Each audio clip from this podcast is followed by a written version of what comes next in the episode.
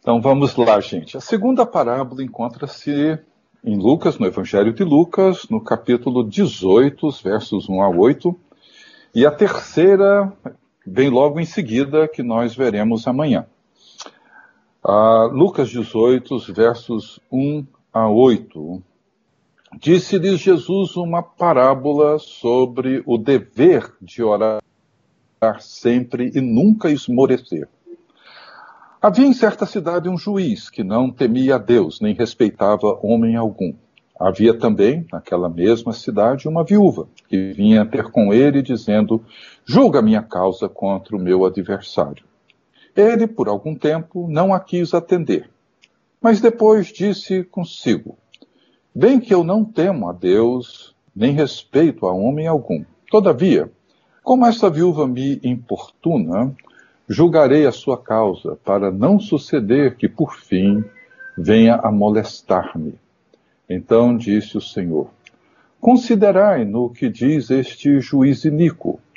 Não fará Deus justiça aos seus escolhidos, que a ele clamam dia e noite, embora pareça demorado em defendê-los? Digo-vos que depressa lhes fará justiça. Contudo, quando vier o filho do homem, achará porventura fé na terra? É outra parábola extraordinária sobre oração. E como eu disse, não são parábolas que nos dão dicas ou apresentam fórmulas para oração, não. Elas trazem um sentido, um, um princípio, uma verdade, uma exortação que devem nortear, estruturar a nossa prática da oração. Essa é uma das poucas parábolas de Jesus, se não me falha a memória, talvez a única parábola de Jesus onde ele declara a sua intenção, o seu propósito, já no início da parábola. Ele diz que o objetivo dela é incentivar, exortar os seus discípulos a orarem sempre e nunca desanimar, nunca esmorecer. E ele coloca a prática da oração na categoria do dever, a necessidade, o dever de orar sempre. E é uma expressão dura para nós hoje, cristãos modernos ou pós-modernos, certamente é uma expressão que causa em muitos um certo constrangimento. Se não me engano, foi esse filósofo coreano Byung-Chul Han que fala da cultura da sociedade do pós-dever, da pós-disciplina. Né? Preferimos considerar a oração como uma expressão de relacionamento íntimo com Deus, um relacionamento sempre que deve caracterizar sempre pela pela, pela sensação de deleite, de prazer e não de dever. E claro, a intimidade com Deus e o deleite na comunhão com Deus é parte do ensino bíblico sobre oração. Mas aqui Jesus usa essa expressão, o dever de orar sempre, nunca esmorecer. Então, essa é a razão da parábola, a importância de orar sempre e nunca desistir.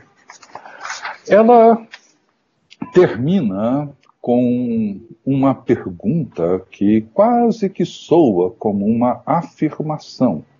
Jesus termina essa parábola perguntando o seguinte: quando vier o filho do homem, achará, porventura, fé na terra?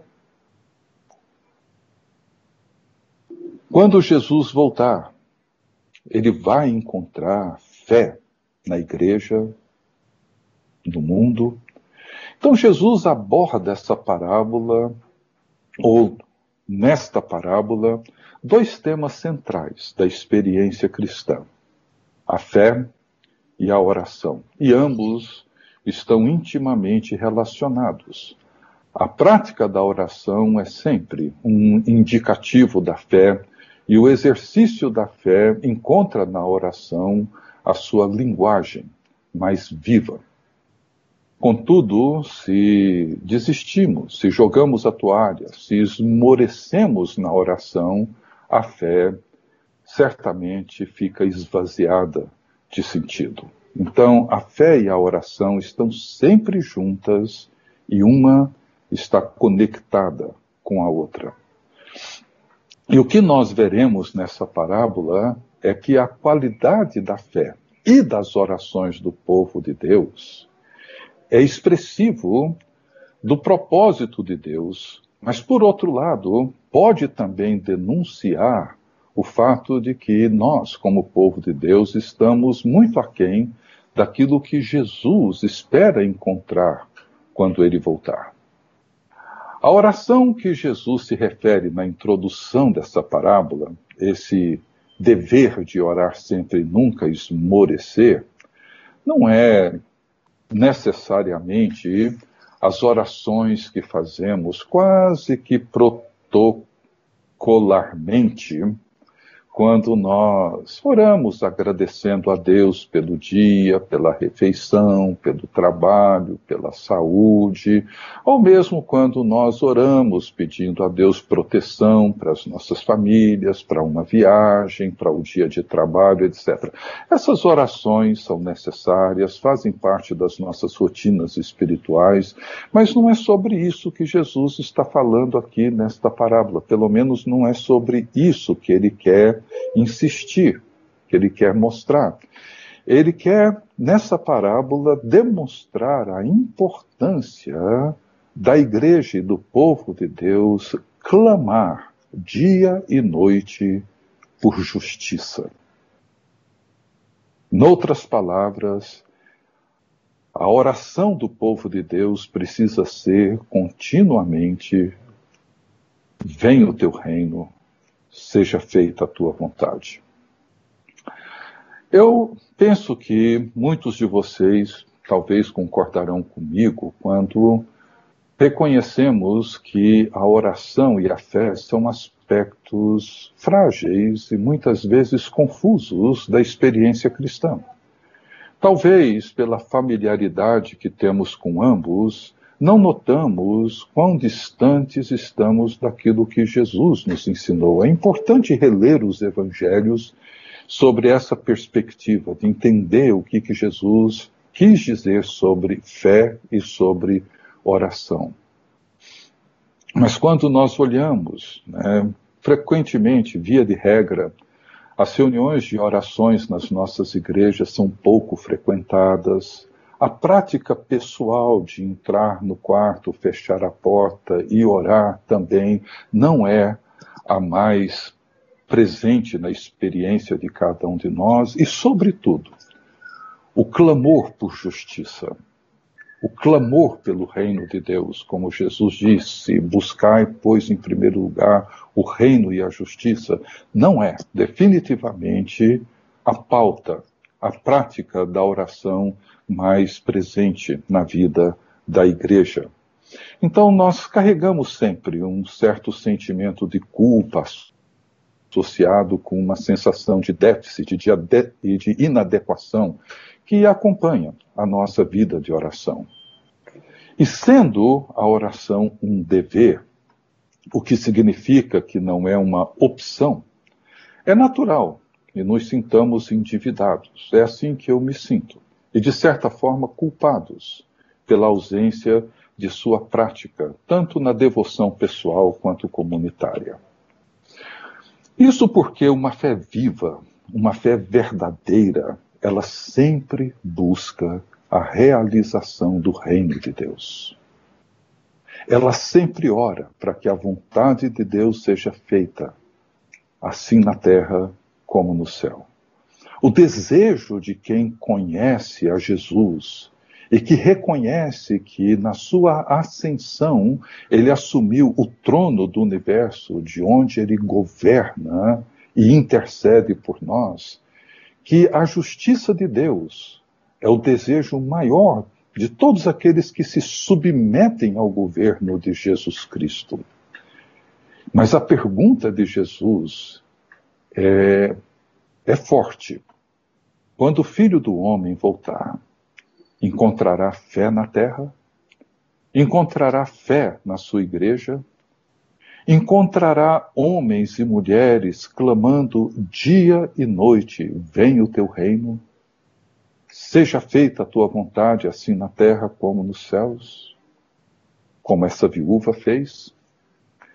Bem, nas parábolas, Jesus escolhe bem os personagens. E nessa nós temos dois: uma viúva e um juiz corrupto, iníquo. A viúva é um personagem muito bem escolhido por Jesus, porque era uma das figuras mais vulneráveis na Palestina do primeiro século. E o que que essa viúva buscava nesse juiz iníquo? Justiça. É o que se espera de um juiz. Ela não buscava vingança, não estava se aproveitando da fragilidade de uma outra pessoa, ela buscava justiça. Mas, como eu disse, a viúva no primeiro século era talvez a figura mais vulnerável ao lado dos órfãos. Não é como hoje. Graças a Deus, hoje muitas mulheres viúvas têm uma boa renda, gozam de leis que as protegem, embora muitas enfrentem ainda muita dificuldade. Mas no primeiro século, a mulher vivia geralmente sob a tutela de um homem. Se ela fosse solteira, o pai era o responsável por ela. Se fosse casada, o marido. Na ausência dos dois, o irmão mais velho. E não tendo um irmão mais velho, um filho já adulto. Provavelmente ela não tinha nada disso. Ela não tinha mais o seu pai, não tinha mais o seu marido, obviamente, não tinha um irmão mais velho que respondesse por ela, ela era sozinha. E ela vai a esse tribunal sozinha. E mesmo sozinha, ela se encontra diante de um juiz, um juiz corrupto, um juiz iníquo, e ela certamente não tinha dinheiro para pagar a propina que o juiz provavelmente esperava dela. E por isso ela continuamente estava ali, insistentemente batendo ali na porta desse tribunal, pedindo para que o juiz julgasse a sua causa, julgasse a sua peleja, para que ele desse uma resposta justa àquilo que ela pretendia. O outro personagem é o juiz, um juiz que se autodenomina de desumano e que não temia Deus. O próprio Jesus o descreve assim, como quem não teme a Deus nem respeita homem algum. E ele também, no seu solilóquio, diz que não temo a Deus e não respeito ninguém. E veja que o temor a Deus era uma condição para um juiz em Israel. Quando o rei Josafá nomeou juízes em Israel, ele fez a seguinte recomendação em 2 Samuel 19, 7. Disse aos juízes: Veja o que fazeis, porque não julgais da parte do homem, sim da parte do Senhor, e no julgardes, ele está convosco. Agora, pois, seja o temor do Senhor convosco Tomai cuidado e fazei-o. Porque não há no Senhor nosso Deus injustiça, nem parcialidade, nem aceita ele suborno. A justiça precisava cuidar dos mais vulneráveis, precisa cuidar dos mais vulneráveis. E era essa a orientação para os juízes de Israel. Fazer isso com imparcialidade. Porque Deus não aceita o suborno. Porém, esse juiz, ele não está nem aí para nada disso. Ele não teme a Deus, não respeita ninguém, muito menos os mais fracos e vulneráveis. Ele não se envergonha diante da sociedade, diferente da parábola anterior, onde o amigo atende para evitar a vergonha, para evitar o vexame diante dos seus vizinhos. Mas depois de muita insistência, ele resolve atender o pedido dessa viúva. Por quê? Não foi porque ele passou a temer a Deus e a respeitá-la, mas por causa da coragem e da perseverança dessa viúva. Ela insistentemente cobrava dele justiça. E as parábolas geralmente elas mostram uma virada no momento onde o personagem conversa de si para si mesmo. Da mesma forma como o filho pródigo disse para consigo mesmo. Esse juiz conversa consigo mesmo e resolve atender aquela mulher. E diz no final do versículo 5 que ele temia ser molestado pela viúva. Eu acho interessante essa palavra, porque se ela fosse traduzida ao pé da letra, ele estaria dizendo mais ou menos o seguinte: eu vou atendê-la porque eu corro o risco dela me deixar com o olho roxo. Essa seria uma tradução literal. E isso iria certamente trazer vergonha para o juiz. Ele tinha medo, receio de que essa mulher, uma hora, iria perder a paciência iria meter uma direitaça no olho dele, ele ia ficar com o olho roxo e toda a cidade iria ficar sabendo o que, que aconteceu. Então ele resolve atendê-la. É claro que essa mulher não era violenta, não iria fazer isso, mas a culpa e o medo fez com que o juiz pensasse assim dela e finalmente ele julga a causa dessa viúva. Então veja bem, o que, que Jesus está nos ensinando nessa parábola? É claro que se ansiamos por justiça, se desejamos justiça, não precisamos dar uma direita no olho de Deus, ameaçar Deus. Não, não se trata disso. Molestá-lo até que ele faça justiça. Claro que não. Ele está dizendo exatamente o oposto.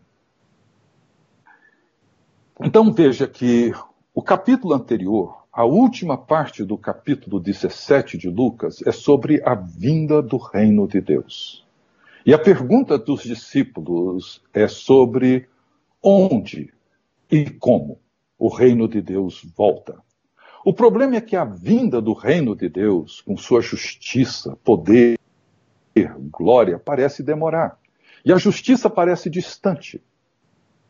E paramos de orar. É comum. E Jesus diz assim: ouçam o que diz esse juiz iníquo, esse juiz injusto. E o que foi que ele disse?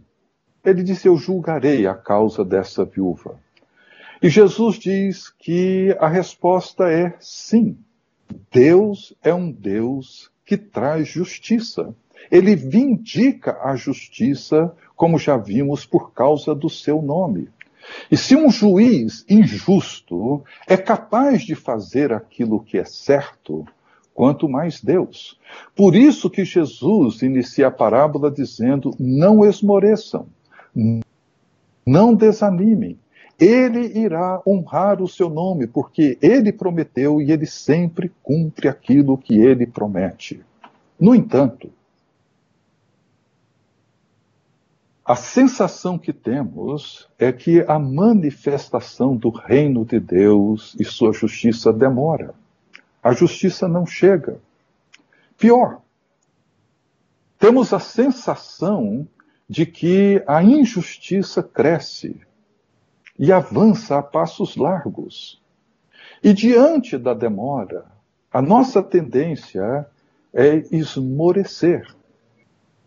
Então, é assim que acontece com aquele pai, mãe, que depois de tanto tempo orando pela conversão do filho que está envolvido com drogas, ou a esposa intercedendo pela conversão do seu marido, ou vice-versa, ou a igreja suplicando pelo país e por todas as injustiças que vemos acontecendo, e parece que a cada dia ela aumenta mais a mentira, etc. Enfim, são tantas situações que nós vivenciamos e oramos, oramos, oramos e não vemos nada acontecer.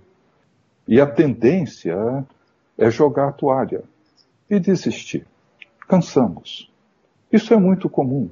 Eu sinto isso, imagino que vocês sentem isso.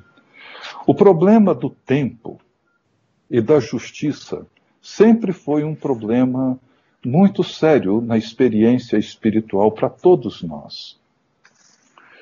Quando eu penso em relação ao tempo, nós temos o costume, a tendência de dizer que Deus tem o seu tempo, Deus tem a sua hora, o seu kairós para ele agir. No entanto, nós precisamos de um Deus que atue no limite da nossa existência. Nós vivemos num tempo limitado. Vivemos num tempo onde a nossa existência é curta. Então, os salmos, eles estão repletos deste conflito que envolve a nossa percepção de tempo e o tempo de Deus. Por exemplo, no Salmo 90, verso 10, ele diz assim que tudo passa rapidamente e nós voamos. E já no Salmo 102, nós lemos assim: Ele me abateu a força no caminho e me abreviou os dias. Dizia eu: Deus meu, não me leves na metade da minha vida, tu cujos anos se estendem por todas as gerações. É uma oração que eu acho linda. Ele diz: Senhor, olha, a minha existência é curta. E o Senhor ainda resolve abreviar os meus dias, me levando na metade dela. O Senhor é eterno, a sua existência não tem limite, mas a minha tem. Por favor, não me leve na metade dela. Permita que eu viva mais. Essa é a oração do salmista. Porque Deus não tem limite de tempo. E ele então se queixa da possibilidade de Deus abreviar os seus já curtos dias. Outro salmo bem conhecido é o Salmo 103, onde ele diz assim: Quanto ao homem, seus dias são como a relva, como a flor do campo. Assim ele floresce, pois soprando nela o vento desaparece, e não conhecerá daí em diante o seu lugar. Essa é a realidade humana. Por isso que encontramos nos salmos e nos livros dos profetas essa, essa pergunta: até quando, até quando, até quando, até quando, como aparece no Salmo 13? Até quando? Até quando esquecer-te-ás de mim para sempre? Até quando me abandonarás, virarás o teu rosto? Até quando sofrerei eu o vexame, a vergonha? Até quando, até quando, até quando? E dentro dessa consideração sobre o tempo, nós encontramos essa consideração sobre a justiça. Né? Quando Davi, no Salmo 13, faz quatro vezes essa pergunta: até quando, até quando, até quando, até quando? O que Davi espera nesse salmo é que Deus faça justiça. É que Deus realize alguma coisa que traga de volta a justiça. E esse é um dilema que nós enfrentamos na prática da oração. Há um tempo atrás, até meditando nesse Salmo 13, mas pensando em José no lugar de Davi, um dos momentos na vida de José, depois de ter sido vendido como escravo pelos seus próprios irmãos, depois de trabalhar ali um leilão de escravos e trabalhar na casa de Potifar e ser traído pela mulher de Potifar, que ele tentava proteger a honra dela e a honra do seu senhor, e foi acusado injustamente e estava ali padecendo já um bom tempo numa prisão no Egito, naquela época que já não devia ser nada interessante. Eu fico imaginando quando ele interpretou o sonho do padeiro e do copeiro, e o sonho do padeiro final era trágico, mas o do copeiro final era um bom, era um, um bom final. Ele voltaria às graças do faraó, seria perdoado. Então José faz um pedido ao copeiro, dizendo: Olha, quando você voltar às graças do faraó, lembra-te de mim, para que o faraó me tire dessa condição. E o copeiro é liberto da prisão, volta para o palácio, volta a atender o faraó mas ele se esquece de José. E eu fico imaginando José naquela prisão, solitário, talvez gritando lá de dentro: Até quando? Até quando? Até quando esquecer-te-ás de mim para sempre? Até quando virarás de mim o teu rosto? Até quando estarei eu sofrendo vergonha? Até quando? Até quando? Até quando? E uma das preocupações de Davi no Salmo é de que em algum momento ele corria o risco de jogar a toalha, de esmorecer, de desistir. E ele ora dizendo: Eu não quero que isso aconteça, o que ele chama de sono da morte. Eu não quero entrar no sono da morte. E é interessante essa questão que envolve o tempo na experiência da oração, essa demora divina. Porque veja bem, se Deus tivesse atendido às expectativas de José lá da cadeia, e se José tivesse, e se o copeiro tivesse lembrado dele, e intercedido a favor dele ao Faraó, e ele tivesse sido liberto da prisão, o resultado teria sido bom para José e apenas para José. Porque até então José não tinha nenhuma perspectiva do que aconteceria na sua vida. Mas como José, ao invés de reclamar e ao invés de murmurar, ele aceita o sofrimento e permanece fiel a Deus, mesmo parecendo que Deus não era fiel a ele e às suas orações, mas ele permanece fiel a Deus.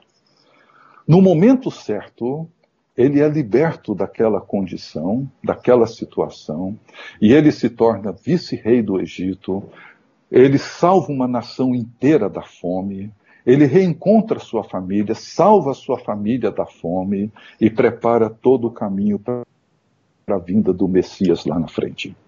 Nós temos aqui essa, essa questão que envolve o timing, que envolve o tempo, que envolve a hora de Deus. E o que Jesus diz nessa parábola é que, mesmo que ele pareça demorado, ele não demora. Na verdade, ele é paciente e por isso o sofrimento de Deus muitas vezes é longo. Mas ele afirma no verso 8 que Deus fará justiça aos seus eleitos e fará depressa. O reino é mais rápido do que imaginamos. E no capítulo seguinte, no capítulo 19, nós vemos Jesus entrando em Jerusalém. Deus fazendo justiça. Deus fazendo justiça. Mas a pergunta que termina a parábola é essa: quando Jesus vier, encontrará fé na terra? Ele encontrará entre nós uma fé viva permanece diante de Deus, clamando pelo reino de Deus e sua justiça, noutras palavras, ele encontrará entre nós e em nós uma fé como a dessa viúva, uma prática de oração como a desta viúva, e a pergunta de Jesus sugere que a resposta será não. Não. E é uma pergunta que eu faço para mim continuamente, você deve fazer para você com frequência: quantos de nós seguimos orando, clamando, dia e noite? Vem o teu reino. Que a tua justiça seja feita. Que o teu poder se manifeste entre nós. Que o governo do teu Santo Filho se revele entre nós e que a tua vontade se faça aqui na terra como no céu. O que essa parábola nos ensina é que essa viúva, que buscava insistentemente por justiça, ela nos ajuda a entender que a oração que precisa ser feita continuamente essa oração que devemos fazer sempre e nunca desistir dela é a busca apaixonada pela justiça de Deus, pelo reino de Deus, por aquilo que só Deus pode fazer.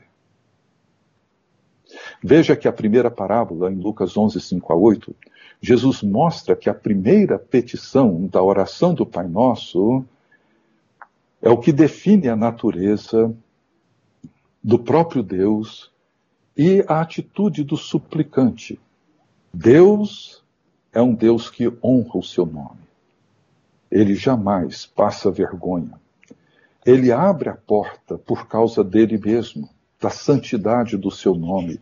Ele atende à nossa necessidade por causa da santidade do seu nome, por causa da sua honra. E vemos que as duas súplicas seguintes da oração do Pai Nosso aparecem aqui na parábola da viúva e do juiz. Entram em cena nessa parábola o reino de Deus, a justiça de Deus e a vontade de Deus. E essa essa súplica da viúva por justiça é a súplica que deve marcar a nossa prática e experiência de oração, para que a vontade de Deus seja feita aqui na terra como ela é feita no céu. Nós oramos para que Deus faça aquilo que só Deus pode fazer. Há um tempo atrás eu estava lendo, e aqui eu vou caminhando para a conclusão, um, um sermão escrito pela professora Ellen Davis, uma professora de pregação, e um sermão que ela pregou no Havaí, em 1991, sobre o texto de Marcos que registra a ressurreição da filha de Jairo. Nesse sermão, ela lembra que quando Jesus e Jairo recebem a notícia de que a filhinha dele, de 12 anos, havia morrido, e os amigos, sabendo que a tragédia era permanente, ou seja, a morte define o destino da pessoa, ou seja, é irreversível, não havia mais nada a ser feito, então eles pedem para que Jairo não incomode mais o mestre. Olha, não há mais o que fazer. A menina morreu, não tem mais o que ser feito. E Jesus ignora os pedidos e segue em direção à casa de Jairo e diz para o pai da menina: Não temas, crê somente. Essa criança não está morta, apenas dorme. E muitos riram dele. E nestas circunstâncias, Jesus dá uma lição sobre o sentido de fé. E essa professora, nesse texto, ela disse uma coisa que eu confesso assim, me assustou, ainda me assusta, mas me fez pensar. E eu queria colocar para vocês. Ela diz o seguinte: O caminho de Deus conosco é ofensivo. Ofende nosso senso comum. Viola nossa noção de como as coisas devem ser. Precisamente porque o que Deus faz e o que Deus é capaz de fazer no mundo depende totalmente desta coisa misteriosa chamada fé. O milagre de Deus depende da nossa fé. É disso que se trata essa história, diz ela. A afirmação chocante do Evangelho não é que Deus possa fazer coisas extraordinárias, mas que nossa fé é a condição necessária para Deus fazê-las. Assim, eu confesso que eu não consigo concordar 100% com ela, principalmente quando ela diz que, que a ação de Deus no mundo depende totalmente, essa palavra totalmente, dessa coisa misteriosa chamada fé me assusta. É, eu acho que esse totalmente não, não se aplica aqui. Mas, por outro lado, ela nos lembra que, por exemplo, na cidade natal de Jesus, Nazaré, Marcos reconhece que Jesus não pôde fazer ali nenhum milagre senão curar uns poucos enfermos, impondo-lhes as mãos. Por quê? Porque Jesus se admirou da incredulidade deles. Ou seja, a incredulidade dos moradores de Nazaré foram, foi um impedimento para que as coisas acontecessem ali naquela cidade. A minha pergunta é a seguinte: nós oramos hoje com a mesma fé, com a mesma paixão, ilustrada na perseverança dessa viúva e na sua busca por justiça? Se a manifestação da justiça de Deus e do reino de Deus no mundo depende da oração do povo de Deus que clama dia e noite: vem o teu reino, faça-se a tua justiça, revele a tua justiça assim na terra como nos céus. Qual é a esperança do mundo? A esperança de Belo Horizonte, de Brasília, do Brasil, em relação a nós, ao povo de Deus e às nossas orações. Fé e oração são os dois elementos presentes nessa parábola. Na medida em que eu penso na viúva dessa parábola, eu reconheço que Jesus está nos ensinando que uma fé real e viva, essa fé que ele gostaria de encontrar quando voltar, precisa ser revelada na perseverança apaixonada e confiante do povo de Deus, de que Deus é um Deus que faz e fará justiça, e o seu reino glorioso já presente e que se manifestará plenamente quando ele voltar, continua realizando e fazendo aquilo que só Deus pode fazer. É isso que precisamos, meus queridos irmãos e irmãs. Quanto mais eu medito nessa parábola, mais eu reconheço o quanto a oração que Jesus nos ensinou precisa compor a estrutura das nossas orações. Há um tempo atrás eu decidi que as minhas orações diárias, todo o tempo, serão seriam estruturadas em torno da oração do Pai Nosso. E assim eu tenho orado, já por algum tempo. A minha oração não é uma mera repetição, é tomar essa oração e mantê-la na estrutura básica e fundamental. Então, mesmo quando eu oro por questões pessoais, seja da minha família, sejam outras questões, o que me vem e que precisa estar presente é de que maneira isso serve para manifestar a justiça de Deus e a vontade de Deus no mundo.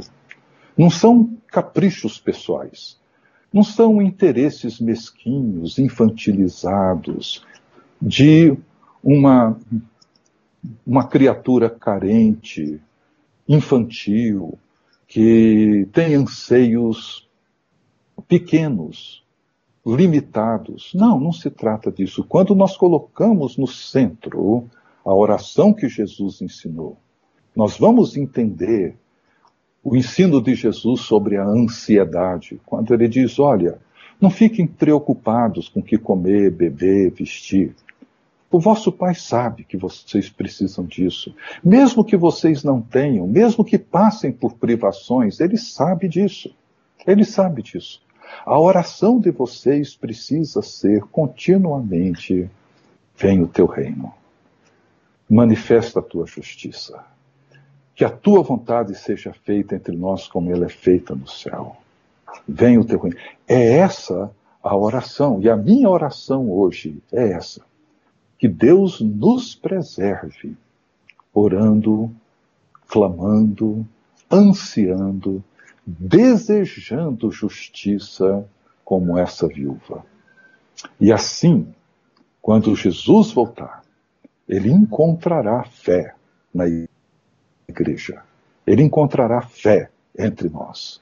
Porque a promessa de Jesus nessa parábola é que Deus fará justiça aos seus escolhidos. Ele fará justiça aos seus escolhidos. Sempre. Ele fará. Pode parecer que ele demora? Pode.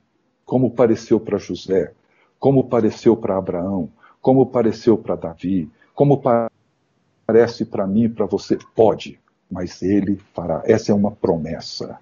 E é por isso que o povo de Deus deve orar sempre e nunca jogar a toalha, porque ele fará justiça. Que Deus nos ajude a viver como a profetisa Ana, lá com seus oitenta e tantos anos, também viúva, e que orava dia e noite no templo, jejuando e adorando a Deus. E por causa da sua fé e da sua oração perseverante pelo reino de Deus, ela estava no templo quando José e Maria levaram o seu filho Jesus para o ritual da circuncisão. E como Simeão, ela reconheceu que a promessa de Deus havia se cumprido. Parece que Deus demorou para cumprir? Parece.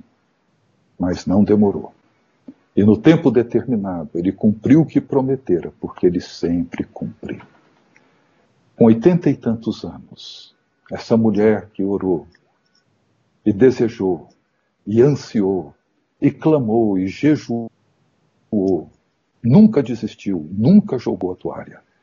Teve a alegria, o privilégio de ver o Filho de Deus nos braços de Maria e ver que o reino de Deus estava ali, se realizando e a justiça de Deus se manifestando entre nós.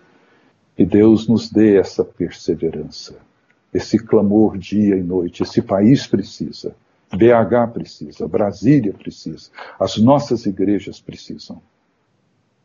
Vem o teu reino, manifesta a tua justiça e que a tua vontade se faça entre nós como ela é feita no céu. Essa é a oração que Jesus nos ensina. Que Deus nos abençoe. Amém.